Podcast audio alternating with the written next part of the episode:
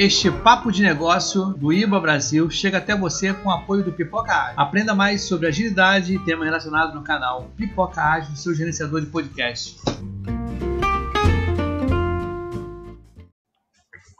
Boa noite a todos e bem-vindos a mais um papo de negócio do IBA Brasil. Nós temos hoje o prazer de receber mais uma vez o nosso amigo Luiz Parzianello. Foi um dos primeiros convidados do Papo de Negócio. Eu vou te falar que ele já faz mais de dois anos. Então, o tempo passa, mas a gente vai poder falar hoje sobre business agility e o papel do business owner. Tá escapando o áudio, hein, Locozé? Daqui a pouco a gente resolve isso.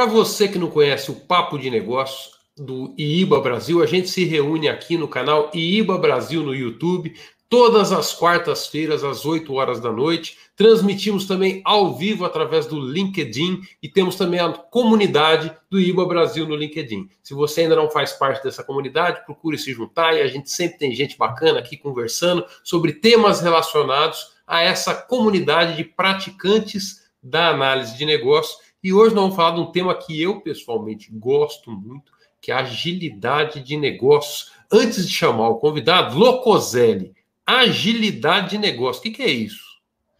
Agilidade de negócio. A gente, a gente vai aprender aí muito. Você já tem falado bastante de agilidade de negócio para a gente. E hoje o, o, o Parjanel vai trazer uma perspectiva muito interessante que a gente bate bastante nessa tecla, né? A análise de negócio não é só para analista de negócio. O analista de negócio é só um dos papéis que pratica análise de negócio. E talvez não seja o papel preponderante numa organização, num negócio, para que o negócio dê certo. Ele contribui decisivamente para isso mas a análise de negócio é muito mais abrangente. E eu acho que é disso que o Parzianello vai falar com a gente hoje. Estou muito empolgado. E você diz que toda quarta-feira a gente está aqui. E é verdade, né? Nós estamos no 97 Papo de Negócio. Já estamos chegando no 100. Logo, logo vamos ter uma comemoração aí de centésimo Papo de Negócio, certo?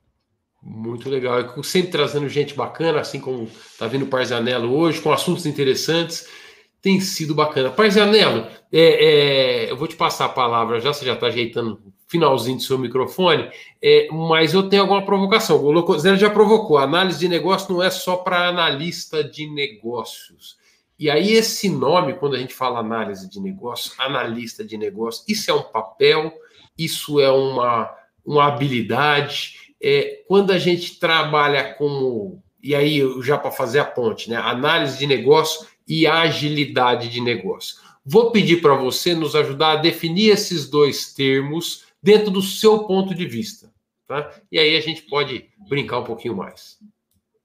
Que beleza, já me largou nessa bomba aqui, né? Define. Está me ouvindo bem aqui? Eu apanhei esse microfone aqui, não, não caiu as bolinhas. Todas. Gente, boa noite, eu sou Luiz Parzanello.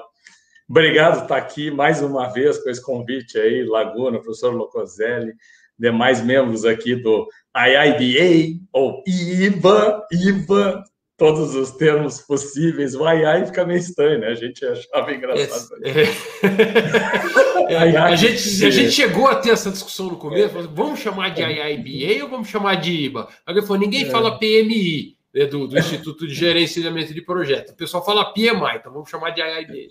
É. Mas sempre, sempre há espaço para a gente criar. Mas começar com ai ai fica engraçado mesmo. E quando a gente falava aqui no Sul, era o IBA, era o Instituto dos Gaúchos. IBA. IBA. Mas vamos lá, gente. Uh, eu sou Luiz Pajanel, para quem não me conhece, eu sou CEO de uma empresa de consultoria de educação executiva chamada Súria, que tem hoje um slogan já, hoje não, faz dois anos, Business Agility Getting Real, porque a gente começou a ficar, a ouvir tanto no mercado o pessoal falando de agilidade de negócio, agilidade de negócio, e toca seguir falar de processo e ferramenta, e estrutura e negócio, que é bom nada. E trazer os líderes de negócio, também nada, né? Então, gente, só botar um novo nome e continuar com a cabeça no passado não vai dar, tá? E, e a minha relação com o IBA, vou falar o IBA, Instituto Internacional de Análise de Negócios, que aí eu vou falar da definição de análise de negócios, eu, eu, vou ser bem sincero, foi lá, uh, eu começo a me aproximar de Baboque, na época que eu dava treinamentos de engenharia de requisitos, lá no início dos anos 2000. Uh, eu comecei a trabalhar com agilidade em 2002, então é muito engraçado, porque eu dava treinamento, Locoselli, para o pessoal de MPSBR, para o pessoal de CMM e até do CMM, eu era do final dos anos 90, era CMM, não tinha o I ainda. Mas o que, que aconteceu? Uh, nível 2 tá, do CMM e era gerenciamento, não é isso? Uh, uh, tinha muito é assim de. Tá, e aí o que, que acontece? Chegava no nível 3, era o processo definido. Só que gerenciamento de requisitos era nível 2 e desenvolvimento de requisitos era nível 3. E eu dizia naquela época assim, ó, gente, vocês querem gerenciar, mas não sabem o valor daquilo que fazem. Vamos começar por desenvolvimento, vamos começar por entender o problema, vamos começar por entender as necessidades, o que é valor na perspectiva das partes interessadas, vamos entender como é possível fracionar, fracionar o problema, ou seja, vamos praticar análise de negócios, é ali que eu começo a, a me aproximar muito do mundo de análise de negócios, e ajudar a vida do cliente, né? Bom, a resposta que eu tinha naquela época já era assim: não, não vamos certificar no nível 3 ainda, no nível 3. A gente quer o nível 2, então só ensine gerenciamento de requisitos. Disse, Putz, aí murchava na hora assim. Tá bom, então, vamos gerenciar lixo. Entra lixo, sai lixo. Então vamos lá. Análise de negócios, é, para mim, é uma área do conhecimento. Esse é um ponto interessante que é, eu vejo muita gente fala em análise de negócios, já associa aquele cara que vai levantar requisitos. Eu digo, enquanto tiver essa figura do, do que eu também abomino o papel analista de requisitos. Se você tem o cargo de analista de requisitos, já fique sabendo. Cara, todo mundo que trabalha em desenvolvimento de soluções faz análise de requisitos. Você concorda comigo? Você tem o papo de, o cargo de analista de requisitos, ou você é abominável. não, é, é tipo que... assim, Homem das Neves, né? Não, é que, desculpa, isso aqui é bate-papo, mas eu tô sendo franco de cara, assim, ó.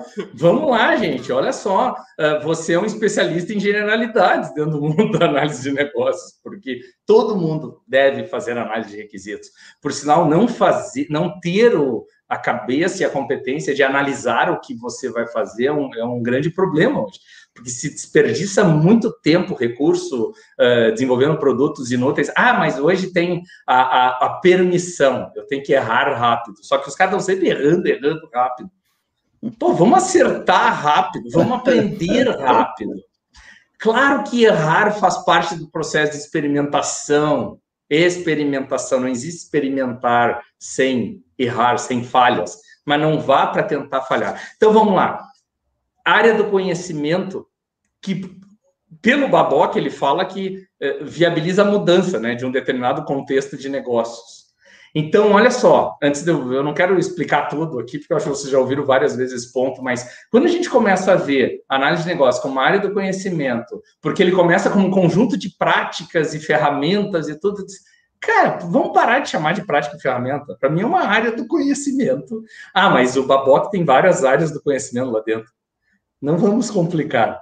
A análise de negócios é uma área do conhecimento que procura viabilizar a mudança de um determinado contexto de negócios. Para quê? Para agregar valor às partes interessadas. Só com esse, essa primeira parte, e eu nem fui ainda no ponto de identificando as verdadeiras, e eu vou usar a palavra verdadeiras necessidades. Porque a gente vê que muita gente, quando tem assim, ah, eu quero, qual é o valor para um contexto de negócios? Depende da, do nível que você está tratando isso. Se você está tratando de um nível de alta gestão, cara, valor para o cara é desde impacto positivo na sociedade até crescimento de marca no mercado, uh, alavancagem de carteiras de cliente, resultado financeiro. Eu deixei pelo final o resultado financeiro, porque todo mundo acha que é só resultado financeiro. Nova economia digital não é só resultado financeiro. Então, esse é o primeiro ponto: resultados, valor, business, alavancar resultados. Aí eu vou começar a pensar assim: qual a necessidade e aí o cara já vem com solução. A minha necessidade é fazer mais software, a minha necessidade é implantar o CRM, minha necessidade é fazer o que for. Gente, análise de negócios, para mim, é isso, é uma, é uma área do conhecimento que eleva a capacidade analítica do profissional em começar a realmente entender assim, ó, o que, que eu tenho na mão, qual é o, o, o problema que eu preciso resolver, e o problema não é só no nível da solução. Tá? Esse é o primeiro ponto. Então, ah, e o analista de negócios. Então, o Parzanello está acabando com cargo, papel de analista de negócios. Não, eu acho que quando a gente precisa muito fortemente assim, de um gás, de uma alavancagem dessa competência, eu vou trazer um analista de negócios para trabalhar comigo. Só que analistas de negócios ou tão, estão muito imersos nos chamados requisitos, mas a gente vê hoje já uma com bons olhos essa mudança. A gente já vê muita gente hoje, análise de negócios permeando product owners, product managers, análise de negócios na cabeça do pessoal que está praticando design thinking.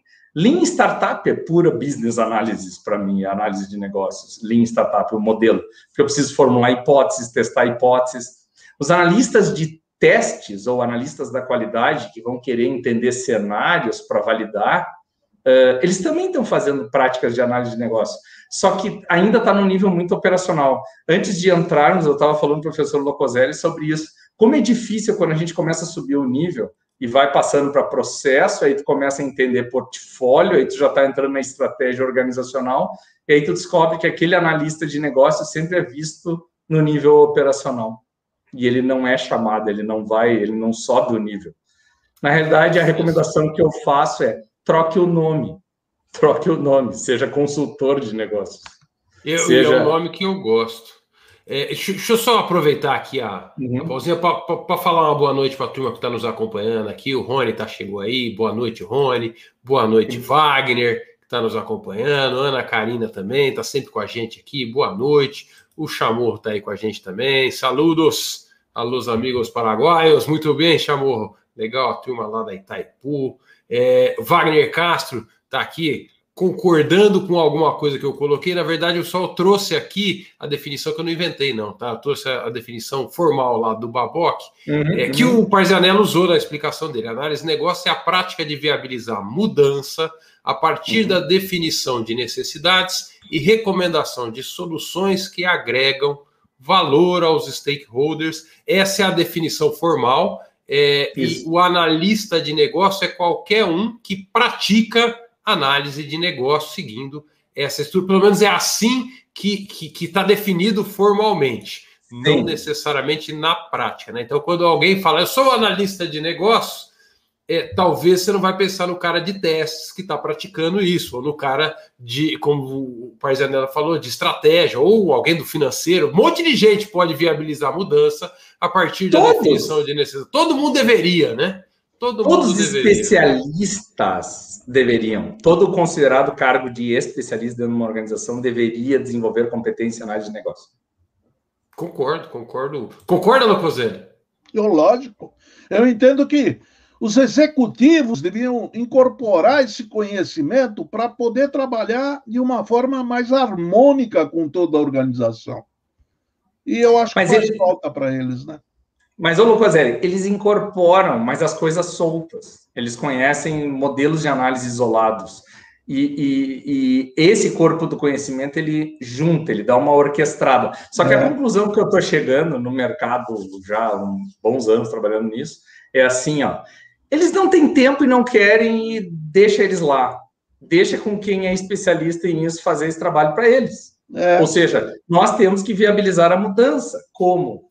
Entendendo o problema, arquitetando e recomendando possíveis soluções, não uma. Se o problema é complexo, não me vem com uma solução. Avalia várias e mostra as, os prós e contras as de cada uma. Alternativas, né? Deixa eu voltar para a minha pergunta inicial, agora te dando a oportunidade Sim, da sequência. O que é, é, a sua definição? Não, não, tudo bem, acho que faz parte do papo. É, é, é a, a, sequência eu te pedi uma definição para análise de negócio, acho que foi muito boa. É, e agilidade de negócio? Como é que você define isso aí, por exemplo? Pois é, olha só, eu falei que análise de negócio é uma área do conhecimento. Aí eu vou começar com agilidade de negócio também chamando de área do conhecimento. Que na realidade é um guarda-chuva. Ambas são guarda-chuvas enormes. Eu não sei se vocês concordam comigo, concordam comigo? São guarda-chuvas enormes de conhecimento embaixo. Por isso que é uma grande área do conhecimento, agilidade de negócios. E eu vou puxar agora uma definição nossa baseada em várias que existem no mercado, tá? Porque aqui vem um ponto: não existe o BOC da agilidade de negócios. Concordam com isso que eu falei aí? Oh, até onde eu sei, tem, tem o, o, o, trabalho do, do, do Ivan lá, do, do Business Agility Institute, mas não é um BOC, tá Ele tem um modelo não. de domínios, ele tem Isso. Aplicações, mas... Tem o Agile é... Business Consortium. Sim, mas não é o Agile Business Consórcio, que também não é um BOC, é, um, é um manifesto. É... O SAFE, o SAFE tem um modelo de Business Agility dentro dele. Que, mas não tem um BOC, eu não conheço pelo menos um. Ninguém tem BOC. Ninguém tem BOC. Então vou lá para a definição. Olha só. Área do conhecimento, e aqui é o seguinte, ó, para mim é, é colocado, todo mundo tem colocado como ele tem por objetivo essa área desenvolver capacidades organizacionais tá? Que viabilizem. Olha as capacidades que eu vou dar. Responder rapidamente às necessidades dos clientes e demais partes interessadas. Geralmente, em, agilidade de negócio, só se fala em foco no cliente e diz assim, cara, atender as necessidades do cliente ou responder rapidamente ao cliente. Tá, mas aqui já começa um ponto que nós vamos discutir. Será que é só cliente? Cadê o resto dos stakeholders? Né? Então, a gente já coloca clientes e demais partes interessadas. Ponto número dois, adaptar-se rapidamente às mudanças. Não precisa ser rapidamente, mas adaptar-se às mudanças e tendências de um mercado cada vez mais digital.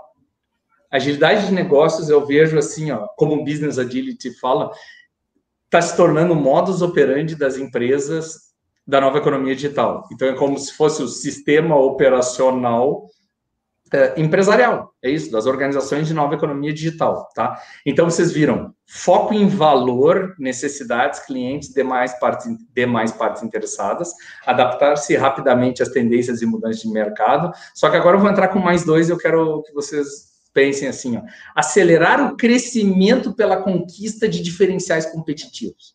Alguns modelos falam em diferenciais competitivos, e é isso que eu quero puxar aqui hoje se a gente vai falar de diferencial competitivo, eu vou puxar para vantagem competitiva. Então, nós vamos falar de estratégia mesmo. Então, a agilidade de negócio está no nível estratégia de negócios. E o quarto elemento que eu queria colocar é o seguinte: realizar essas transformações, as transformações todas necessárias para conquistar essas capacidades de forma sustentável. Então, olha só, valor para clientes, partes interessadas, adaptação, que aí vem o da agilidade, né? Sempre essa flexibilidade e adaptação ao meio e tendências e mudanças de economia, de mercado, que seja. Por isso que vários artigos e pesquisas mostraram que empresas verdadeiramente ágeis foram bem mais resilientes à pandemia do que as que não foram. As de pensamento linear, as de tomada de decisão demorada, tudo. Então, esse é o primeiro ponto. Então, agilidade de negócios é isso, é tornar o negócio ágil, adaptativo. Então eu vou fechar e devolver para vocês dizendo o seguinte: vocês acreditam que a agilidade de negócios, com esses quatro elementos que eu não consigo enxergar nenhuma empresa que não deseje, nenhuma alta gestão que não deseje esses elementos na sua empresa, Vocês acreditam que a agilidade de negócio pode ser entendida como uma vantagem competitiva para as empresas nesse contexto de nova economia digital? E dois, como cenário desejado dos líderes de negócio? Imagina ter essas quatro business capabilities aqui porradas na organização. Isso não te dá uma vantagem competitiva? Isso deveria ser o estado desejado, o cenário desejado. Então é isso. Agilidade de negócio eu queria dizer como isso. É um conjunto que vai envolver N aspectos que nós vamos falar aqui. Então, relação entre ambas, para mim, business agility demanda muito business analysis, principalmente do nível de estratégia e análise de portfólio, porque, gente, gestão de portfólio de projetos é pura business analysis também. Não sei se vocês concordam com isso. Ok, traz o Locoselli. Qual o seu ponto, Locoselli? Está de acordo? Tem algum ponto que você pensa diferente ou gostaria de colocar? Não, eu acho que o Parzanello está dando uma nova perspectiva daquilo que a gente enxerga, que pelo menos deveria estar tá sendo praticado pelas organizações. É, é, muito, é muito comum a gente ver a falta de agilidade pega dessa forma é, é, faz mudança no mesmo. E você não vai conseguir resultados diferentes trabalhando o mesmo. Você vai ter que ter uma visão de negócio numa perspectiva diferente para conseguir trazer resultados. E aí a agilidade se mostra. Mudou o cenário. Eu preciso agir de forma diferente nesse cenário. O que, que eu preciso mudar? Não é processo só não é, não é só é, a, a, forma como você faz o, o, o, seu negócio, mas às vezes é pensar nos, no, no todo, não é o produto. Você pode até ter um novo produto nessa mudança. Você pode mudar de mercado, porque mudou o cenário. E você percebe que muitas organizações que cresceram significativamente houve uma guinada naquilo que elas faziam. Elas procuraram sair por outro caminho que não aquele que usualmente era feito. Né? E é, eu tenho que concordar com tudo isso que ele está falando. Isso é agilidade de negócio. Você está preparado para mudar, mudar tudo se for necessário. Então, o que, que a gente tem visto? Eu vou agora eu, eu assumi o Laguna aqui. Eu vou Vou fazer pergunta para vocês. O que, que você tem visto no mercado nesse ponto? Quem é que está pensando nisso, Locoselli? Quem é que está pensando nisso? Eu estou vendo times esperando que a alta gestão dê uma. Tipo, cara, para onde a gente vai? Qual é a visão? Qual é a nossa estratégia? Então, a gente sabe onde a gente está sofrendo, mas eu quero saber cadê o. Existe um porto seguro? Para mim não existe um porto seguro, mas existe sempre um próxima ilha, um próximo continente, um próximo lugar para atracar, para chegar lá a tua embarcação. E os líderes estão só no nível da operação. Chega a, ter, chega a ser frustrante, porque os caras dizem assim: não tenho tempo para isso porque eu tenho que tocar o um negócio. Eu disse assim, tá, e desde quando tocar o negócio é só operacional. É.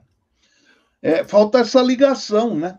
Se tem alguém pensando nessas mudanças estratégicas da organização, como é que isso vira realidade dentro dela? É, eu tendo a ver um pouquinho diferente a definição de agilidade de negócio, tá, Parzanello? Como você disse, não tem um bloco, então a gente não, não tem a quem falar assim, ah, esse aqui definiu e é uma definição. Então a gente, uhum, a gente uhum. vê várias definições. Você apresentou a agilidade de negócio como uma área de conhecimento, assim como a análise de uhum. negócio. É, e, e, certamente existe hoje se formando, acho que nem dá para dizer que ela está formada, se é que alguma área de conhecimento algum dia está concluída. Né? Uhum, Nós estamos uhum. até agora discutindo se a cloroquina funciona ou não funciona, então nem a medicina que a gente faz aí há 5 mil anos não concluiu, né? Então, é, mas como área de conhecimento, conjunto. Nem se a Terra é redonda. Se a Terra é redonda, até sobre isso ainda nós estamos, estamos discutindo, né? É, geografia, uma área do conhecimento, né? É, eu, eu vejo uma área de conhecimento se montando para trazer agilidade de negócio. eu não entendo a agilidade de negócio como a área do conhecimento, mas, ao uhum. meu entender, a agilidade de negócio é uma habilidade que um negócio uhum. ou uma organização deveria ter para que ela pudesse responder rapidamente às mudanças internas e externas. Então, uhum. eu entendo a agilidade de negócio muito mais do ponto de vista de habilidade do que de um conjunto de práticas, de um conjunto de técnicas. Sim. Aí o resto tudo é como é que eu desenvolvo essa habilidade. Então, assim, o que, que as pessoas estão fazendo por aí? Que, o que, que os caras que de fato têm essa habilidade fazem? É mais ou menos todo mundo tentando olhar para o James Harden jogando basquete, uhum. e é um cara super ágil, e ele inventou um, um passinho que ele dá para o lado. Assim. O cara inventou um jeito novo de dar uma escapada dos outros e fazer o arremesso. Hoje todo mundo faz, todo mundo inventa. Por quê? Porque viram que o cara era muito ágil, ele tinha um jeitinho de fazer. Então, na verdade, as técnicas vão se formando e esses conhecimentos vão se formando porque estão buscando esse resultado. Quando você uhum. colocou os quatro pilares, me ajuda a lembrar quais que eram mesmo ali? Você falou do. For, atender necessidades cliente é valor. Valor que seria atender valor. necessidades clientes e demais partes interessadas. Perfeito. O segundo é essa adaptabilidade as mudanças de tendência. Ó, e, ó, a gente bota a palavra tendências de mercado. Porque eu posso atender as mudanças, porque eu estou vendo, mas eu posso estar projetando ensaio de futurismo tendências. Legal. Aí tu começa a entender que a maioria das empresas não tem inteligência de mercado, não tem esse processo dentro dela. Terceira, a gente está falando em diferenciais competitivos, que pode só fazer isso para se manter no jogo, mas a gente começa a colocar o seguinte: Cara, para que, só para ter uma ideia, para que, que tu vai fazer transformação ágil digital para ter crescimento linear ou orgânico? É estranho isso, né? Você quer se diferenciar dos demais. Não, você está só reagindo. Você não está você não tá antecipando, você não está buscando as tendências, você não está criando. Eu estou acelerando inovação. um crescimento, eu não estou acelerando. Então, aqui começa o ponto, nesse terceiro elemento aqui também, que é o seguinte, cara: diferencial competitivo é velocidade dos dois anteriores. Aí vem aquela frase tradicional da agilidade operacional. Ah, mas agilidade não é entregar mais rápido. Disse, Fala isso para um cara de negócio. Eu não estou preocupado em entregar mais rápido outputs, mas entregar, mas conquistar mais rápido ROI. Como é que eu reduzo o lead time do retorno de investimento? Então, esse é o aspecto que eu vejo. E o quarto, que não está muito claro, mas a gente botou para amansar o povo, que tu entra com um discurso meio assim, pô, o cara quer acelerar, quer fazer não sei o que, 500 mil coisas, é assim, ó, não, e como é que tu faz tudo isso aí trocando pneu com o carro andando? É fazer as mudanças de forma sustentável. Então, se a agilidade moderna do Joshua Kerievsky fala em, em segurança psicológica, eu vou dizer, cara, esse make safety a prerequisite, esse safety, porque ele não escreveu psychological safety, ele não falou segurança psicológica, ele falou segurança, mas ele estava se referindo à segurança psicológica. Só que a gente chegou ao ponto que é, cara, é segurança em todos os aspectos. É a psicológica, mas é do negócio também. Eu quero alavancar, eu quero crescer, mas eu não boto, posso botar o negócio em, em risco. Entendi. De, de, desse, desse, desses pilares que você montou, você criou uma disciplina do tudo de bom. Ou seja, é, é, é, que, que qualquer negócio quer? Atender a necessidade das pessoas, né, do, de todo mundo, ser rápido, na, que aí é aquela agilidade do, do, ponto de vista que eu estou falando, a capacidade de se adaptar, é, uhum. é, usando isso como vantagem competitiva e de uma maneira sustentável. Meu, esse negócio é bom demais. É bom demais, mas agora vem a pergunta: me dá a bala de prata. Existe me dá o santo grau. O que eu sei é que bottom-up não existe mais nesse contexto aqui. É pela minha experiência e eu tenho defendido isso e tenho tido resultados muito bons em consultoria com isso. Pelo seguinte fato, cara, olha só, ah, não, a solução é escalar agilidade. Vamos criar equipes de 200 pessoas, 500 mil pessoas para entregar produto mais rápido, solução mais rápido. Isso é Taylorismo do século 21, cara.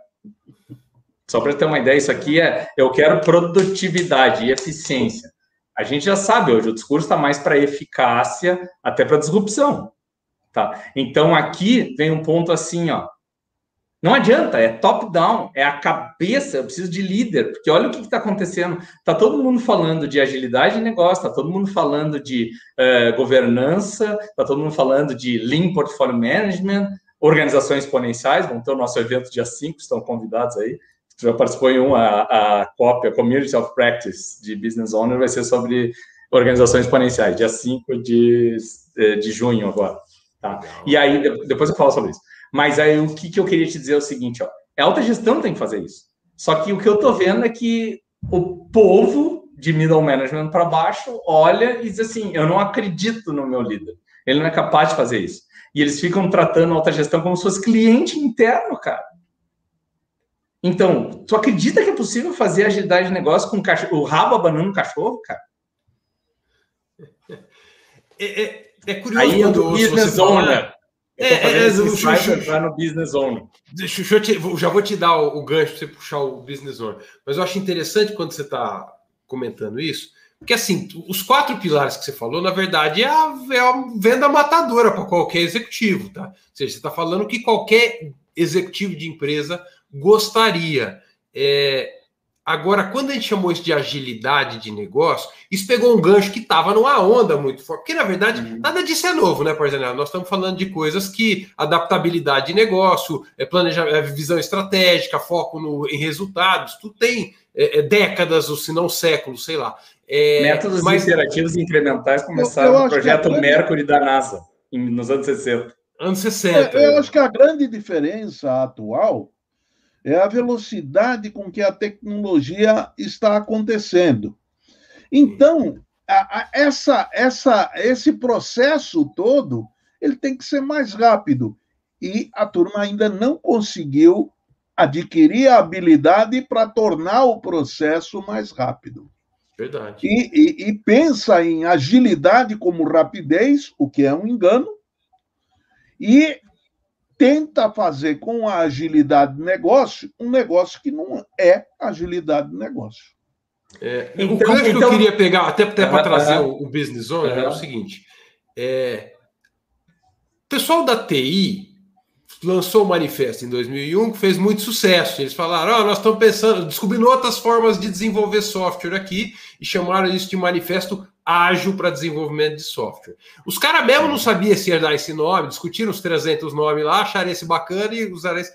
E esse nome demorou um pouquinho, rodou, pegou, o negócio colou. Então, quando a gente chama hoje de agilidade de negócio, nós estamos tentando captar uma onda que veio de TI com mudanças que lá estavam funcionando é, e aplicar algumas dessas coisas, e aí que vem o negócio, né? Fica parecendo uma coisa de TI, porque nasceu esse nome, pelo menos, nasceu da TI. Então fica parecendo que é uma coisa de TI. E TI aí eu acho que é o que você está trazendo. Não vai mudar a organização. A organização precisa mudar a cabeça pensante. A cabeça pensante da organização não é TI, não é a equipe lá, numa célula de desenvolvimento de software, de um aplicativo ágil, que vai mudar a organização. Então, é preciso quebrar até esse pensamento que ágil é um conjunto de práticas de desenvolvimento de software, ou achar que vai escalar essas mesmas práticas que funcionaram no time lá e vai funcionar tudo. No fundo, aquele objetivo é o mesmo, mas agora vão abrir. E, e aí pois você é. traz uma solução para isso. Olha o meu é, gancho mas... para você. Ó. Tá, você traz então, uma solução para então, isso. Obrigado, obrigado pelo gancho. então, gente, aqui vem. É, vou usar o gancho aqui, obrigado é, ou também uma trampolim aqui para dar um salto com isso aí, que é o seguinte. Primeiro elemento que eu quero que vocês pensem é o seguinte: é, a, o Manifesto Ágil foi escrito num congresso de métodos leves, metodologias leves, era lightweight methods, não é isso? E, e, e para mim, ele, eu trato ele como se fosse um, um, como é que é, um benchmarking das metodologias daqueles 17 caras que estavam lá, porque eles eram todos metodologistas e botaram os critérios de sucesso que apareciam nos seus, nos seus ambientes lá, e aí todos viam assim: opa, esses quatro valores estão sempre em todos e esses 12 princípios sempre em todos. Então, benchmarking. Muita gente não entendeu ainda isso, tá? Só para ter uma ideia. Quando eu falo dos 12 princípios, eu não falo em software nenhuma vez, porque eu estou falando para business hoje. E não tem uma pessoa que me diga assim, ó, cara, isso não aplica para o negócio. é impossível, é impossível, porque tu vai focar em valor, tu vai focar em adaptação, tu vai focar em qualidade de produto ou do teu serviço que tu vai entregar. Eu não quero entrar nesse ponto, porque isso aqui já era dos anos 90, que a gente sabe que bebe muita fonte em Lean, que é lá dos anos 60 e por aí vai, mas o, o, o e, e, várias outras áreas do conhecimento. Eu adoro falar para palavra áreas do conhecimento, é melhor que mindset. mas, mas... mas é assim, ó o que, que eu quero chegar aqui nesse ponto?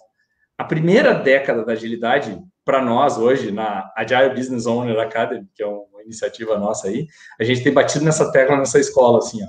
É os anos 90, são os anos 90, cara. Não é o 2000, não é pós-manifesto. Primeira década da agilidade é, é a, é, já existiam aqueles métodos, Crystal, do Alistair Colburn, estava lá o Extreme Programming, Disciplina Agile Delivery, não, esse já vem depois, mas o DSDM, tinha Scrum, tinha... Cara, até o RUP pode ser visto, dependendo como uma visão ágil na época. As pessoas deturparam tudo que nem estão fazendo agora. Mas o que eu quero dizer é o seguinte, a segunda década da agilidade é o que chamam da primeira onda, pós-manifesto. É agilidade operacional, é teamwork, é desenvolvimento de times tal. E isso aqui é o famoso assim, uau, que legal, funcionou com aqueles nerds lá, deve funcionar no RH, deve funcionar no marketing e vendas. Gente, eu praticamente pivotei aqui, eu tenho trabalhado mais com áreas comerciais, de marketing e de negócios desde 2013. Então, desde 2013, basicamente, eu só tenho trabalhado muito com esse modelo mental com áreas de negócios. Mas óbvio que impacta também, a gente atua também com áreas de tecnologia, mas não é o nosso foco mais. Então, tudo isso funciona em áreas de negócio. E aí muita gente pensa que, ah, não, a atividade de negócio é levar métodos ágeis para fora da TI, levar para a área de negócio. Então, aqui já vem uma outra bizarrice, assim, ó. Quem disse que a tua área não é um negócio, não faz parte do negócio? Quem disse que tecnologia é uma coisa e negócio é outra coisa? Eu estava num painel uma vez do PMI, cara. Aliás, eu fui palestrar depois de um painel de CIOs. E eles terminaram dizendo assim: não, porque a gente tem que, se, tem que voltar a se aproximar das áreas de negócio. Aí, quando eu entrei depois, eu ia falar de Lean Business Analysis. Aí eu entrei e disse assim: vá, ó, perdão, com todo respeito, mas quem afastou vocês da tecnologia, da, da, do negócio? Vocês é que estão com isso na cabeça afastado.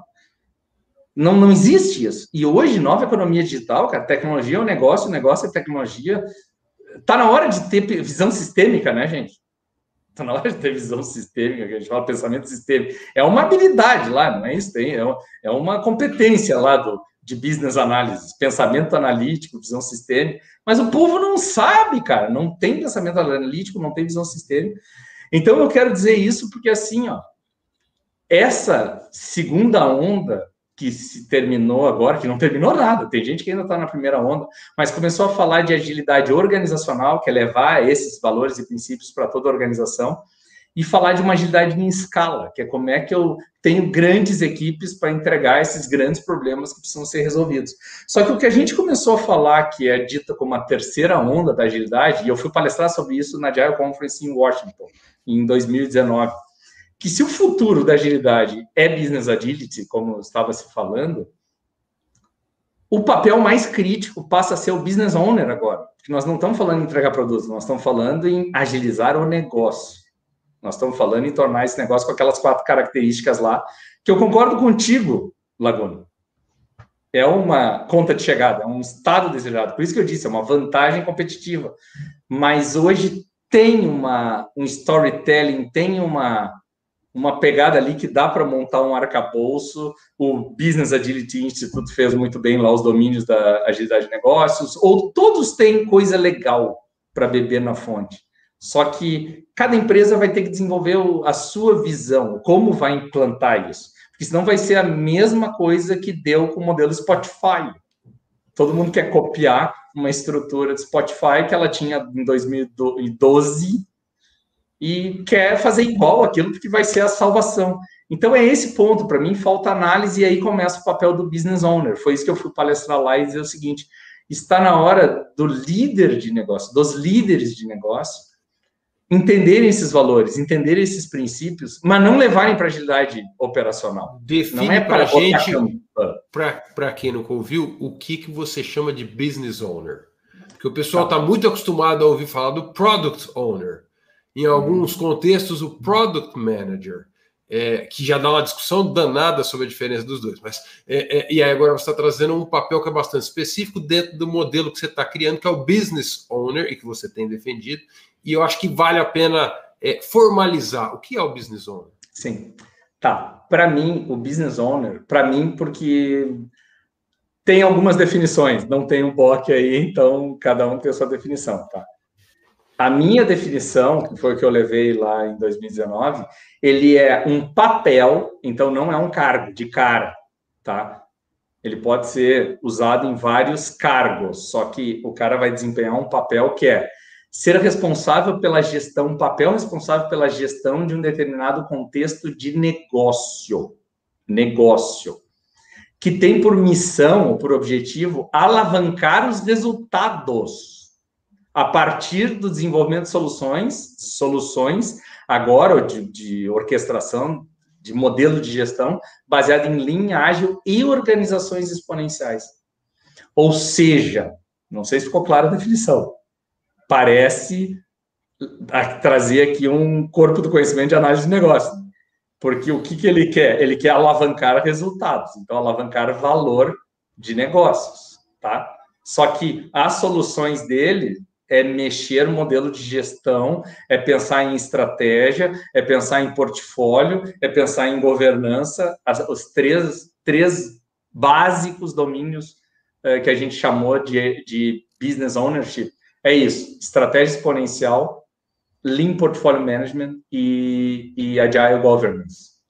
Legal. Vamos então, fazer, um, vamos fazer um jogo aqui, Locoselli. É, nós vamos brincar de é, não é, tá? É, é, é então, vamos tentar falar tarefas e o, o, o Parzanello fala para a gente se o business owner faz ou se o business owner não faz, tá bom? O que você acha? Vamos, vamos tentar. Vamos, vamos lá, vamos lá, vamos lá. Vamos, lá, vamos, vamos brincar disso, vamos brincar disso. Vou começar, vou começar. É, é, gerenciar o backlog do produto? Não, não faz. faz. Quem faz isso é o product owner, certo? Isso. Ok. Vai, Locosé. Deveria, deveria, deveria. deveria. Deveria ser função dele. Analisar a situação atual. Do quê? Da organização. Seja específico. Sim, sim. Principalmente do contexto que é de sua de responsabilidade. Que está no seu prato. Ok. É, gerenciar a operação do negócio. Sim, ouçam, sim, no nível de business owner operacional. Porque, cara, se ele é owner, ele tem um negócio nas mãos. Então, a operação de negócio, manter a lojinha funcionando, Você a sustentação. Você Por colocou um business owner operacional. Então, tem, tem, tem business owners diferentes, então? Tem, tem, porque o, o top business owner que eu imagino é o CEO. Ele deveria ser o, o maior business owner, porque ele é um owner do business, CEO. Então eu começo desde um cara de negócios operacional, que o mínimo que eu espero dele é que garanta um fluxo de valor e rode Kaizen, melhoria contínua, evolua continuamente. Beleza? É o famoso sustentação, mas não de produto, de negócio. Legal. Isso mostra é o, uma, uma diferença é muito grande para o Product Owner. Né? Ele é o visionário, é aquele que enxerga o negócio no futuro e ele precisa ter gente no patamar dele, não só no operacional, mas lá no estratégico, tentando transformar aquilo em linhas de ação, né? Sim, é isso. isso. E aí eu vou falar, botar uma palavra que é interessante, que é o seguinte, ó. É, ele deve inspirar com essa visão e não causar medo. E eu estou vendo aqui, ó, o Henry. Aí, Henry, o Henry está aqui, ó. O Henry botou. O, o, o Product Manager também. Sim, cara, só para vocês terem uma ideia, o Product Manager deveria atuar com uma cabeça de business owner. Só que agora eu vou te falar. No nível da operação de negócios, quer ver? Vou pegar o teu gancho aqui, ó. O, o, o, quer ver uma coisa? Se ele é product manager, ele é gerente de um produto, ele é responsável pelos resultados de negócio daquele produto. Se você não faz isso na sua estrutura, eu acho que você tem uma deturpação do conceito de product manager, tá? Ele é responsável pelos resultados de negócio de produto. Então, ele tem que perceber mercado, ele tem que perceber o uso, como não, se está funcionando, não está funcionando. Então, ele tem o um lado operacional, tem o chapéu da operação de negócios do produto. Só que, vocês concordam comigo, eu vou para o nível 2. Ele tem que pensar em portfólio. Ele tem que pensar em iniciativas de negócio. Então, ele não está pensando só em release. Se o product manager só pensa em release planning, para mim é muito fraquinho. É muito fraquinho. Ele não, não ele está tangenciando aqui ó, o, o business ownership que ele deveria estar tá tendo, porque ele deveria pensar em desenvolvimento de capacidades. Então, vamos lá, Fabrício. Se o product owner tem o product backlog, o business owner tem business backlog. E ele pode fazer business roadmap. Sim. Vamos, vamos continuar. Eu estou chamando o pessoal do chat para ajudar a gente a bombardear o Parzanella aqui com faz, não é, faz, é, tá? É importante destacar o que você acabou de falar. É roadmap de negócio. De negócio. E de não negócio. roadmap de produto. produto. É isso aí. Então, enquanto a gente vai brincando, vocês vão me bombardear em cima de uma imagem. Eu vou compartilhar pela primeira vez, vou compartilhar ah, tá. uma imagem para vocês aqui. Tá? Então, vamos compartilhar uma que vocês conhecem bem, que eu fiz uma mudança nela. Olha aí, ó, quem conhece o, o BACCM, ele está mudado. Então agora eu vou devolver, já que é uma pergunta de um lado para o outro. O que, que eu mudei aqui? Você mudou a ordem do, do dos quadradinhos, né? Mudança só, no original ali em cima. De ponta cabeça, foi isso. O valor tá embaixo. Não, não, não é só de ponta cabeça, não. Não, não, não, é não, eu tô brincando. Mas ele é, mudou ele, as cores e mudou a ordem dos conceitos, né? Ele deu um destaque a valor que é, é sempre, é sempre perceptível no BACCM. O, o valor é o resultado final. Do jeito que ele está desenhado, o valor é o resultado final. Quando, na verdade, o valor é aquilo que a gente busca essencialmente, né? Então, colocar o valor lá em cima, para mim, tem toda a lógica do mundo. O contexto e olha só, e não, é, e não é output, e não é output, é outcome. É, é resultado, é resultado. É resultado. Né? As soluções, é resultado. as soluções. Está lá, ó, crescimento, recuperação, oportunidades, diminuir perdas, retorno, investimento, é, resultado em cima disso. Só que eu posso ir além ainda, posso ser crescimento em mercado, de marca, impacto positivo na sociedade. A gente chama, a, a gente trabalha com estratégia hoje, só para vocês terem uma ideia, para uma exponencialidade com quatro elementos. A gente criou um modelo chamado Pure Care, o cuidado puro da organização. E esse Pure Care é o acrônimo de Purpose, Results, capabilities and resources. Olha só, recursos, soluções suportam capacidades de alavancar resultados que vão tornar viável ou concretizar o propósito da organização, o propósito da tua mudança. Isso é a base do pensamento estratégico do Gary Hamel com o Prahalad, que tem um artigo na Harvard Business Review falando disso. Se a gente começa a enxergar isso, gente, eu monto o business roadmap com esse mapa estratégico. Porque enquanto você está entregando, fazendo releases de soluções lá embaixo na camada de resources, a gente começa a perguntar assim na cabeça de business: aumentou, desenvolveu alguma business capability? Show me your results no aspecto de, de capacidade de negócio. Então, assim, ó, aumentou a eficiência, aumentou a eficácia, gerou alguma oportunidade nova, gerou compliance, ou garantiu compliance que a gente precisava, uh, gerou oportunidade, que eu já falei, né? Eficiência, eficácia, compliance, oportunidades, mitigou risco, tomou decisões mais rápidas. Então, um primeiro ponto que a gente começa a ver dos business owners é eles precisam aprender a tomar decisões mais rapidamente. E o mais legal agora, com menos informações. Vocês concordam comigo? É. Então, olha só, ele tem que ser business owner. Então, ele é business leader. Agile Business Owners são responsáveis pela gestão de um determinado contexto de negócio, cujo objetivo é alavancar resultados, está aqui valor, para as partes interessadas. Ele tem que ser o orquestrador dessas partes como líder de negócios. É isso? Uma coisa, uma coisa interessante que, que me veio aqui em mente é ligar isso tudo que o Parzianello está falando com o nosso livro que vai sair agora no meio do ano, no segundo semestre, sobre a mudança organizacional para sustentabilidade empresarial. Né? E, e, a sustentabilidade é uma coisa que precisa ser vista nas organizações, é um aspecto que tem a ver com a, a, a sobrevivência do nosso mundo. E se cada um pensa na sua organização produzindo sem considerar os aspectos de sustentabilidade, é, vai estar tá construindo a sua destruição futura, né? Pois é, então olha só, é longa a brincadeira e vai longe, porque o que, que a gente fez assim, ó? A gente chamou isso aqui de Business Ownership Core Concept Model. Então, a gente bebeu na fonte do IBA, a gente fala o tempo inteiro que a gente fez uma variação daquele modelo, tá? É, e esse modelo todo está lá no agilebusinessowner.org como Creative Commons. A gente não está, ah, não, é nosso, não pode. Não, ajude até a evoluir.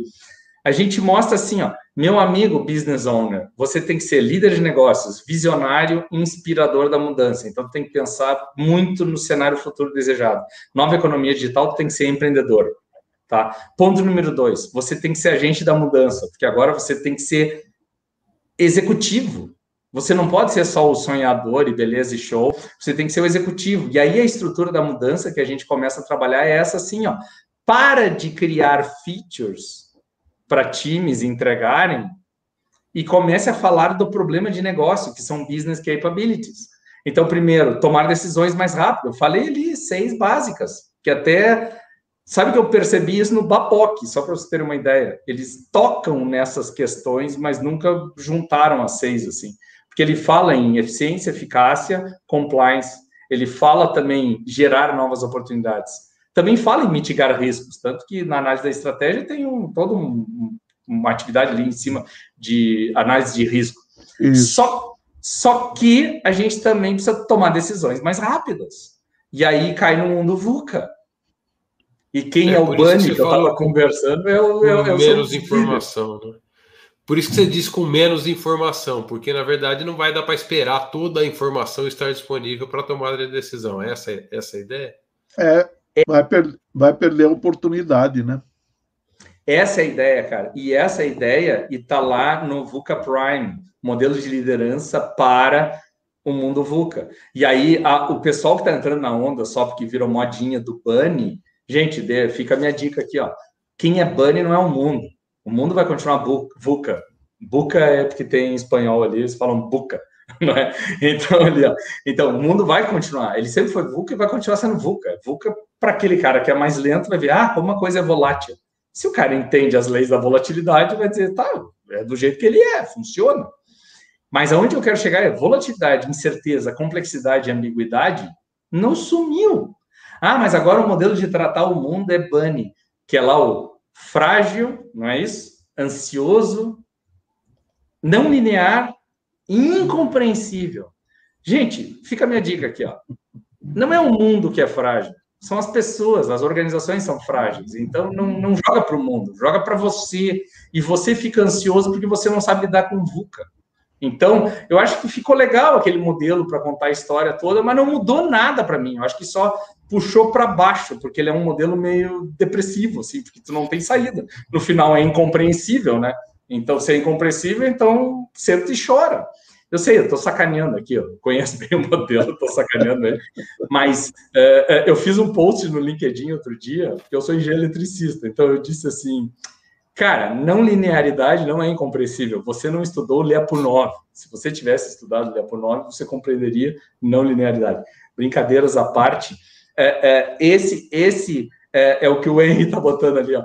Bunny é consequência do VUCA no, no gestor. Então, estamos indo para uma reta final aqui. Eu queria dizer para vocês assim: ó, se o povo não desapega, olha só, foi um grande sofrimento desapegar do paradigma de projetos para ir para produtos. Concorda com isso? Sim. Ah, tá sendo... tem, tem, tem sido, eu vou dizer, nem que foi, tem sido. Não foi, tem sido. É. Então eu vou dizer para vocês assim, ó, a gente está sofrendo com o paradigma do business owner, do paradigma de business, porque o business, quem é formado em business?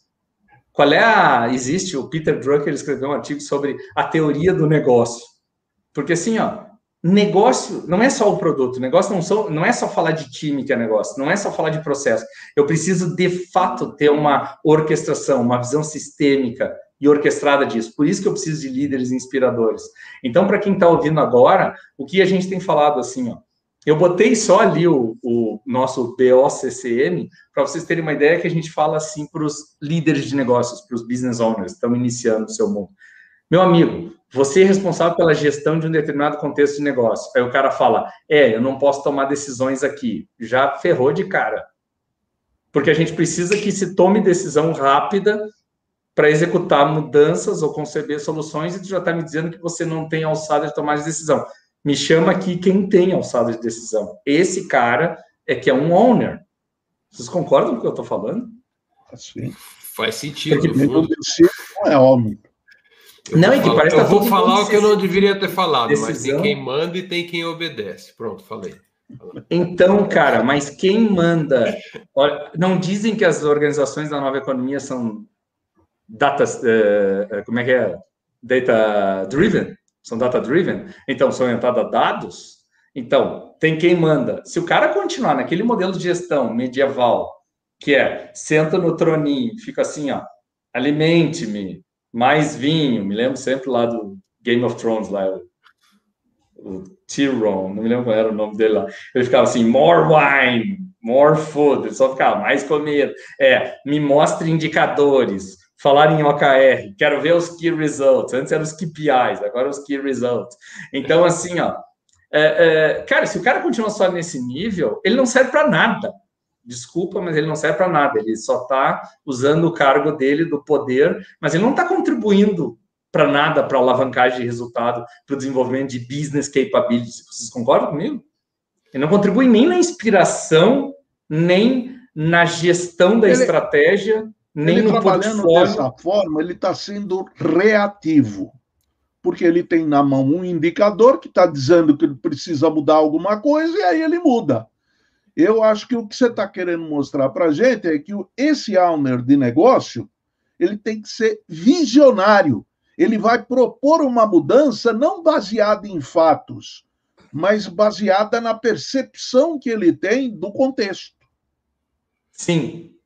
Sim. E, e é interessante o que você está colocando também, porque parece um cara, é um robozinho, dá quase para tirar esse cara, né? Você traz os indicadores, é. ele olha para os indicadores e toma a decisão, define é. a regra, só que não nem precisamos de você. Não precisa né? do cara. A gente, a gente segue. No não fundo, é tomar a decisão cara. onde não tem esse dado, onde essa informação não está disponível, onde, é onde é, é, é, não existe clareza sobre o melhor caminho a seguir, e para isso você tem que estar antenado, não é só vem a mim. O que, que vocês acham disso aqui? ainda ainda há incerteza, ainda há incerteza naquilo que ele está decidindo. Quando ele decide, segue um caminho e dá certo, deixou de ser incerto. Aí vem a turma seguindo o caminho. Né? A turma ele deixou de ser incerto para quem as pessoas sabem o que tem que fazer, mas o é resultado é continua do jogador de né? basquete que você falou lá. Depois que ele fez, a turma aprendeu e tem a técnica, vai fazer também. Então, olha só, gente, vocês estão vendo. Não, vocês não estão vendo mais, eu tirei o compartilhamento aqui. Mas assim, ó, eu vou mostrar duas coisas rápidas, assim, porque a gente já tá. Termina em uma hora, né? Nove, né? Então estamos no finzinho. Vocês estão vendo minha tela ou ela parou de compartilhar? Não, parou de compartilhar, você tem que compartilhar tá. de novo. Então, assim, ó, eu vou mostrar duas coisas só. O que, que, a gente começou a ver com esses caras? Um, precisava desenvolver um modelo de liderança desses caras, porque não adianta só dizer assim, ah, você tem que ser um líder servidor, você tem que ser um líder não sei o quê. Cara, esse papo tá meio assim no mercado, assim, ó, é papinho. É claro que ele tem que ser. Os caras leem um monte de livros, fazem um monte de curso de liderança, mas voltam para o seu, seu troninho e esquecem tudo e não fazem nada disso, não fazem nada disso. O que a gente começou a ver é o seguinte, ó, Ponto número um, ele tem que ser um líder de negócio e agente de mudança de fato. Transforme isso em realidade. Então, ele tem que fazer a diferença, ser exemplo de como faz essa diferença. E aí eu falei antes, com lean, ágil, exponencial, é um grande arcabouço de valores, princípios, práticas, conceitos. Eu, eu não estou preocupado com método, ferramenta, com prática aqui.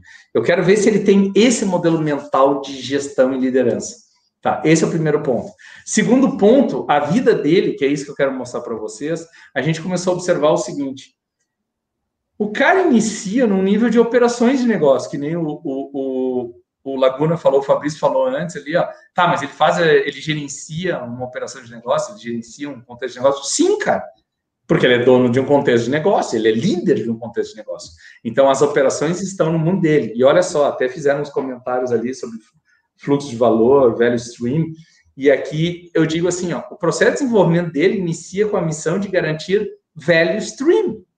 Então, a gente começa com uma cara de Lean rodando Kaizen com uma governança ágil.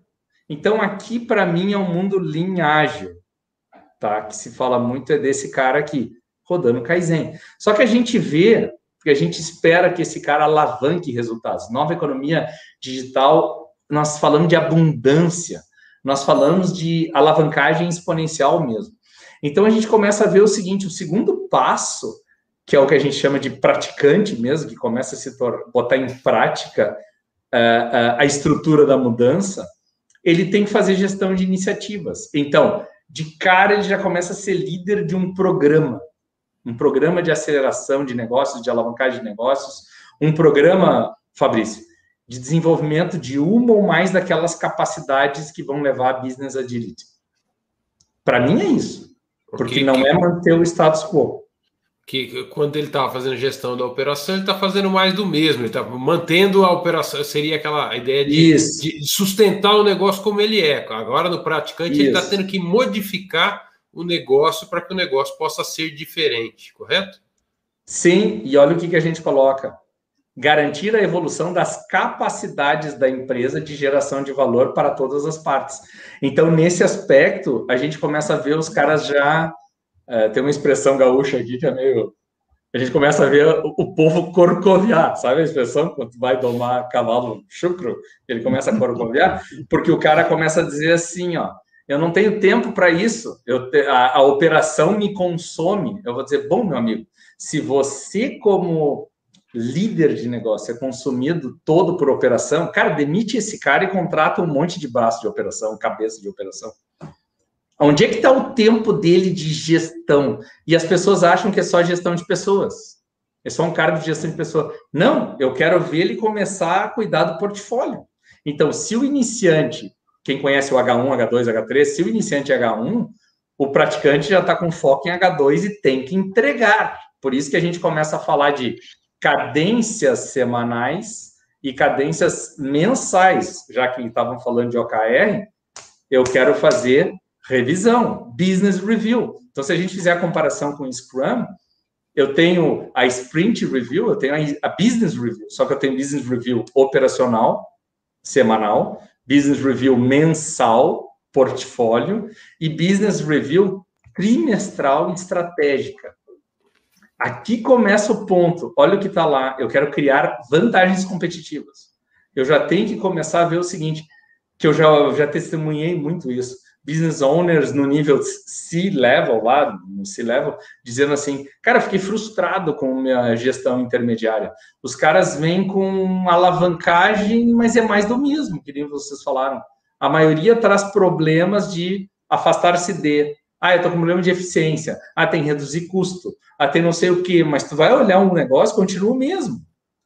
Na estratégia não vem ninguém falando de alavancagem, de impacto positivo em sociedade, de uh, que nem a gente fala, ah, beleza, vocês levaram 30 anos para chegar a gerar esse resultado. Vamos gerar em 5 agora o mesmo resultado? Vamos dobrar o resultado da empresa? Os caras já começam a ficar assustados, tipo assim, não, tu não conhece a empresa, não dá, não dá. Aí a gente começa a ver um monte de crença limitante. Então, nesse mundo aqui, Locosé, o profissional, o cara é um baita de um business coach de cabeça exponencial.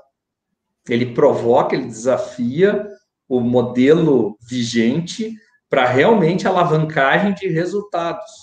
Quantos caras vocês conhecem que trabalham com essa cabeça aqui hoje? A gente tem dado muita consultoria e tem trabalhado muito aqui em cima. E é pura business análise, análise de negócios, só que com ferramentas de uh, exponencialidade em startup, mas não em produto, em business. É isso que está acontecendo. Olha esse quarto nível aqui, que falaram ali antes de cinco níveis. Eu vou chegar em cinco níveis. O quarto nível, ele deixou de ser um business owner e aí tu vai dizer, ah, então é que nem o product owner vai evoluir para um product manager. Aí eu vou dizer, cara, eu não tenho business manager aqui. Eu vou chegar no nível de um executivo, porque se eu já passei por esses três níveis de abstração, esse executivo é o orquestrador, é o maestro aqui da organização.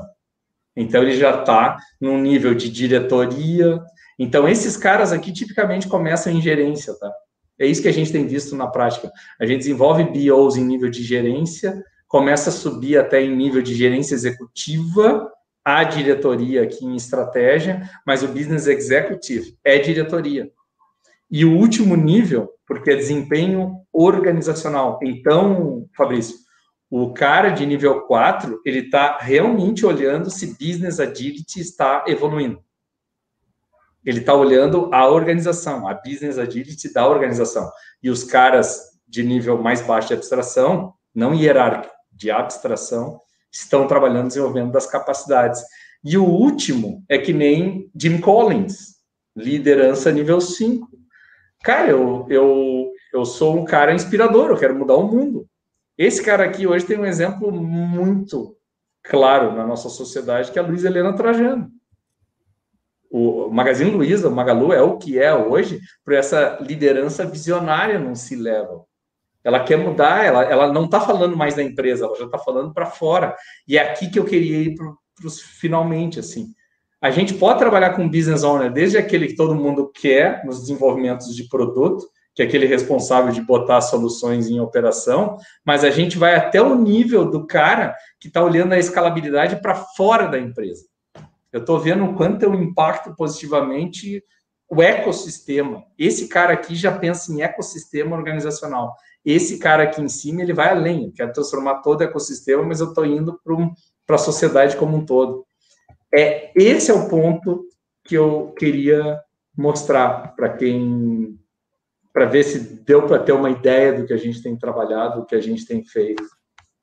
Eu achei muito legal. E o modelo ficou muito claro, a maneira como você colocou ali e apresentou, é, é, dos diferentes, como uma escadinha, né? Uma, uma, escada de evolução profissional, e a gente vai ter business owners, tanto trabalhando num contexto de gestão de uma área, de um departamento, de, um, de, de uma parte do negócio, vai ter aquele gestão olhando para portfólio é, e aí das transformações desse negócio, não só da operação, o gestor de, de negócio do ponto de vista da estratégia do negócio, o que, que esse negócio quer, quer montar, a, o cara lá numa visão de diretoria ou de vice-presidência ou até de presidente de uma empresa, e esse outro que é um líder de, de segmento, é o cara que está transformando não somente uma organização, mas está transformando o contexto de negócio eu gostei, hein? Bacana esse negócio diversos, aí. Diversos, Eu só acho que eu só acho que cinco minutos para essa exposição foi pouco. Você vai ter que voltar.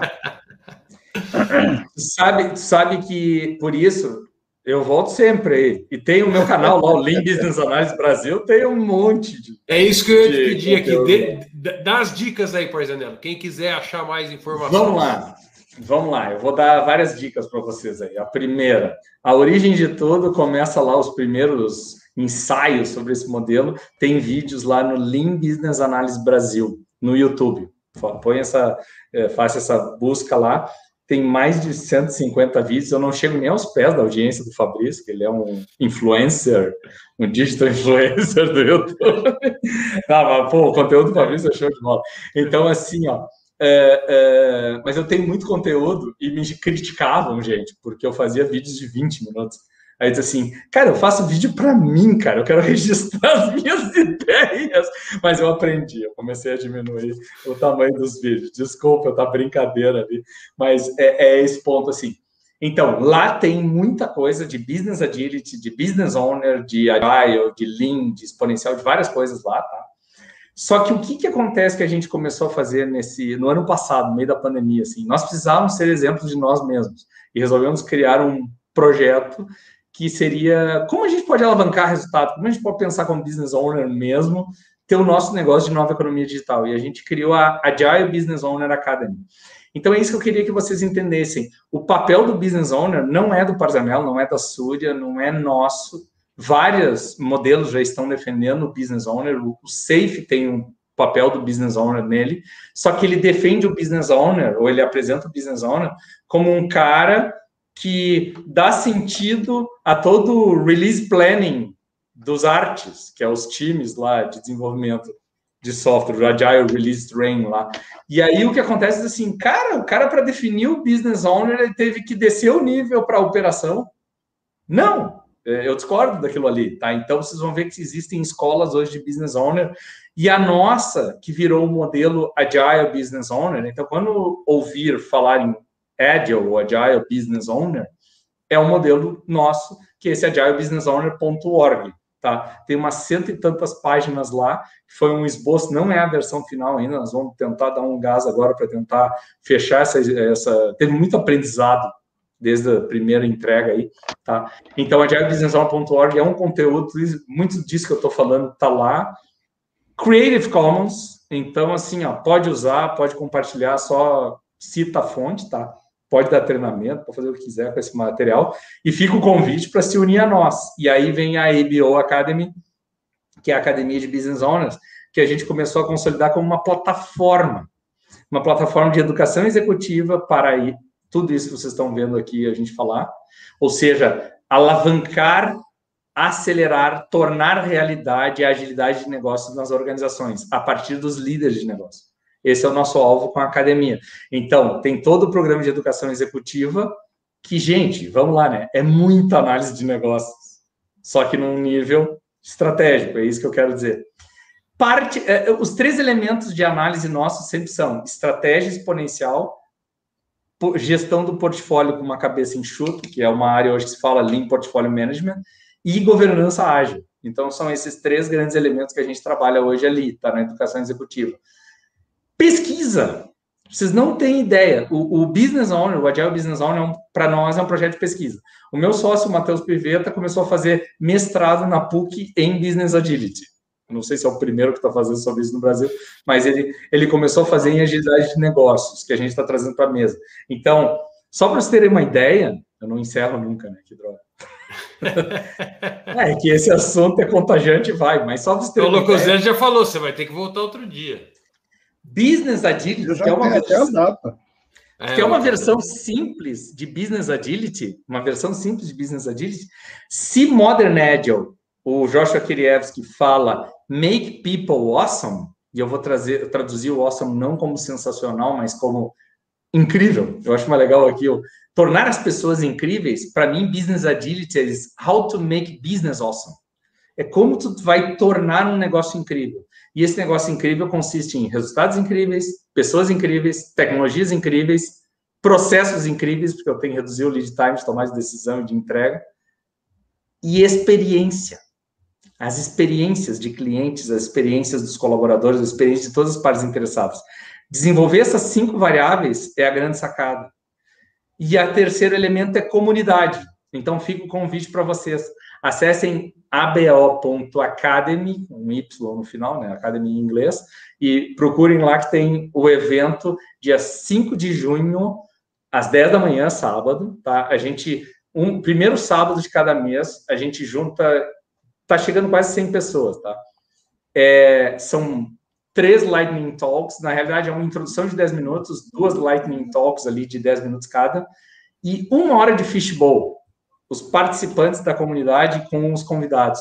Vai ser o nosso décimo encontro e o termo é Organizações Exponenciais, com duas cabeças bem legais brasileiras aqui, de renome internacional, como Francisco Milagres, que é embaixador da OpenEXO aqui no Brasil, vai estar debatendo com o povo que estiver presente, e vai ter também o Christian, que ele é da ADP, da ADP Labs Inovação, e ele é o líder da Singularity University, do chapter aqui no Rio Grande do Sul, e ele vai estar com a gente lá para falar sobre pensamento exponencial na agilidade de negócios. Porque para mim é isso que falta. Isso é cabeça de business owner estratégico. Então fica o convite, unam-se a nós também. É Muito isso aí. obrigado. Olha, é, eu queria agradecer, Parzanella, a sua participação. Queria agradecer o pessoal do chat. Desculpa, eu não consegui colocar todos os comentários. O, o, Parzanello fala demais. Eu não consigo dar um espaço aqui. Eu vou botar o negócio, ele já mudou o assunto. E tem um delay entre o tempo que a gente está falando e o tempo que a mensagem aparece ali. E aí, esse delay, o assunto já mudou. Aí eu não consegui colocar todas, mas aqui só alguns aqui para comentar. O Henry comentou aqui que ele é um consumidor frequente na hora que está falando do seu canal, tá? Então ele estava aí para ajudar. O Henry, é, o Henry é nosso é. Garoto, garoto propaganda, cara. Ah, o Henry é fera, tá sempre o com a gente aqui. O, o Daniel propaganda. falou que chegou atrasado e ia ter que assistir depois, e a Daniela fez uma propaganda. Assista porque está muito bom. Isso já foi algum tempo Obrigado. atrás aqui, né? É... Obrigado. E aí, Daniela, quando está falando da análise da estratégia, falou: olha o capítulo 6 do Baboque lá, né? É, é isso então, aí. e leia oportunidades exponenciais antes de organizações exponenciais e tenta juntar os dois e ver o que você vai ver. Muito legal, muito legal. Teve outras coisas que apareceram. Então, obrigado a todos que participaram no chat. É sempre um prazer acompanhar. E eu vejo que o chat muitas vezes é um, é um segundo papo que vai acontecendo em paralelo aqui. Ó. O Abílio falou, inclusive, o Parzanello fez nossas cabeças explodir várias vezes hoje. Acho que é o objetivo alcançado aí, Show. Valeu. Gente, eu agradeço um milhão de vezes aqui pelo estar tá aí de volta. Professor Locoselli, Fabrício, sempre é um prazerzão estar com vocês. E agradeço a você pela sua disponibilidade. E é isso, cara. Muito bom. E se Locoselli, vocês... antes de acabar, eu preciso saber o que é que vem, acontece semana que vem. Antes disso, eu hum. quero, eu quero, eu ah, quero tá. comprometer já o, o ah, você já quer uma... eu Você não quer nem colocar nos bastidores, porque você fica registrado. Não, é isso, aqui fica registrado. Aí ele tem um compromisso no ar aqui com a turma. Dia 29 do 9, você volta para falar dos cinco níveis do, do Business Owner? É, vai, vai falando aí enquanto eu olho aqui. Vai, vai achando a agenda. 29 do 9. 29 do 9. De setembro. No Cozelli, a agenda dele, eu quase é que você não acha mais para. É sempre, não, dá, é sempre dá, quarta, é sempre quarta. Não, dá, dá, tranquilo. Posso Maravilha. Voltar. Já te amarrou no ar. É isso. É, e, e, e, se quiserem. Ele... Esse foi uma amarrada completa. Eu vou deixar uma amarrada no ar aqui também. E eu já falei para ele no, no pré-papo que no segundo semestre a gente começa com webinars mensais, que vão ser como eram as palestras presenciais, só que vão ser em webinars. Menos papo a... e mais uma estruturadinho, com é slidezinho, é podendo apresentar é o material, tipo uma aula, né? É isso, é isso, uma aula que vai ser gravada, o pessoal que estiver participando eh, pode fazer pergunta no final e tudo mais. E depois a gente vai disponibilizar no canal do IIBA. Quer dizer, quem não pôde participar, pode assistir depois. Então, eu, tenho, eu, uma... eu faço uma proposta aqui. Vamos lá. É, eu sei que tu está usando aqui essa ferramenta, mas se conseguisse levar para um Zoom ou para algum lugar, não, faz é, o, webinar, tu faz o webinar de 20 minutos e toca é. debate com os participantes de 40 minutos. É, a, a é, ideia, não, a ideia do webinar é fazer no Zoom. Fazer no Zoom mesmo. É. Porque aí traz o povo para o Zoom e abre, que nem a gente faz na COP lá. Aí o pessoal entra em debate. É isso aí. É, é, é isso aí. Esse vai ser. A, a gente está cheio de movimentos aqui no, no capítulo IBA Brasil. A gente tem o Papo de Negócio todas as quartas-feiras, tem o grupo de estudos do Guia Baboc, que nós estamos encerrando a primeira turma no meio do ano, e aí o segundo semestre. A segunda turma, é a segunda uma turma. segunda turma online. A gente tem é. o The Brazilian MBA Guest, que a gente tem publicado entrevistas com, com a gringa, a gringolândia toda aí, trazendo conhecimento de fora com legendas em português. E, e agora a, de amanhã, a de amanhã vai ser muito bom, hein? Não percam. Ah, amanhã tem um, eu vou publicar uma entrevista bacana a respeito da diferença entre requisitos de negócio e regras de negócio com Gladys Lam, que é um fino da nata para falar desse assunto. É isso vai aí. ser muito legal. E, Locoselli, quarta-feira que vem, qual que é o tema? Quarta-feira que vem vem um desconhecido aqui conversar com a gente, né? É o Fabrício Laguna. Ah, o Fabrício Laguna vem para um papo especial, que é o primeiro papo do mês, né? Um papo especial.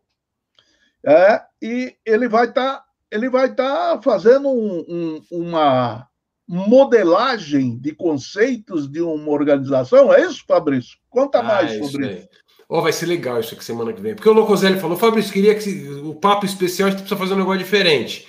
E aí, como eu estou sempre aqui, não faz sentido eu vir aqui falar sobre análise de negócio. Então, não, não vamos falar sobre análise de negócio, vamos fazer análise de negócio. Eu convidei um grande amigo meu, que é um empreendedor, que tem várias empresas no ramo, que não tem nada a ver com análise de negócio, ele é do ramo de restaurantes, e ele está montando um negócio muito legal, muito ligado na visão da pandemia, como um empreendedor, ele tem uma cabeça muito antenada, e ele está montando esse negócio de como é que os restaurantes vão passar por essa fase da pandemia. E o que a gente vai fazer aqui é aplicar modelagem de conceitos, que é uma das técnicas de análise de negócio que eu mais gosto, para o negócio dele. Todo mundo que estiver assistindo com a gente vai ser analista de negócio ajudando a fazer essa modelagem. Então é um caso real, ao vivo, a cores e todo mundo junto participando. Então é uma sessão prática de análise de negócio utilizando a técnica de modelagem de conceitos.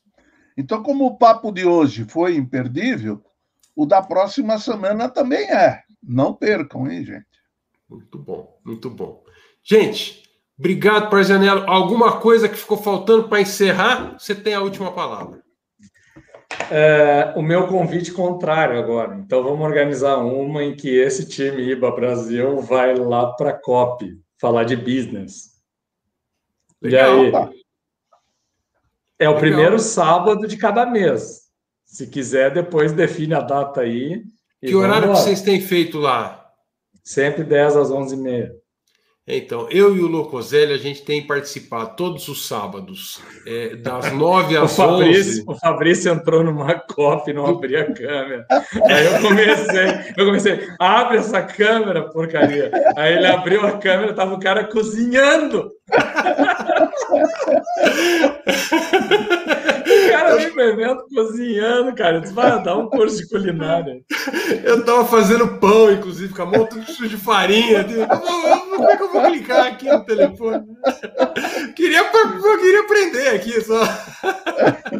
Mas eu queria ver isso, assim, ó, como é que traz a turma, vocês, assim, ó, essa representatividade de IBA uh, para discutir assim, ó, que mensagem a gente leva para a alta gestão, porque a comunidade prática, tem, quem tem ido nela, tem falado que a gente tem elevado o nível da discussão e tem sido um laboratório para falar de business, porque as pessoas já puxam para processo ferramenta.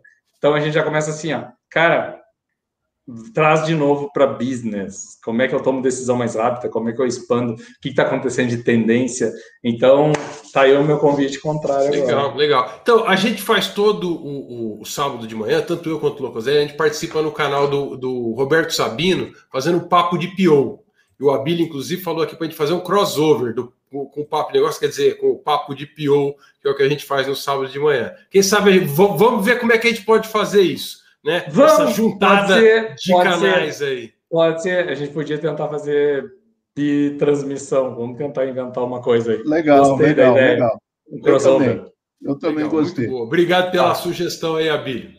Gente, obrigado mais uma vez. Obrigado para quem participou, participou aqui presencial e quem está vendo aí também. Show de bola. Muito obrigado mais uma vez. Muito legal. Mais uma vez, obrigado. Perzanello Locoselli, obrigado. Obrigado a todo mundo que nos acompanhou pelo chat. Uma boa noite a todos e até a próxima quarta-feira que vem com um workshop pra, prático no nosso Papo de Negócios especial. Até lá. Tchau, gente.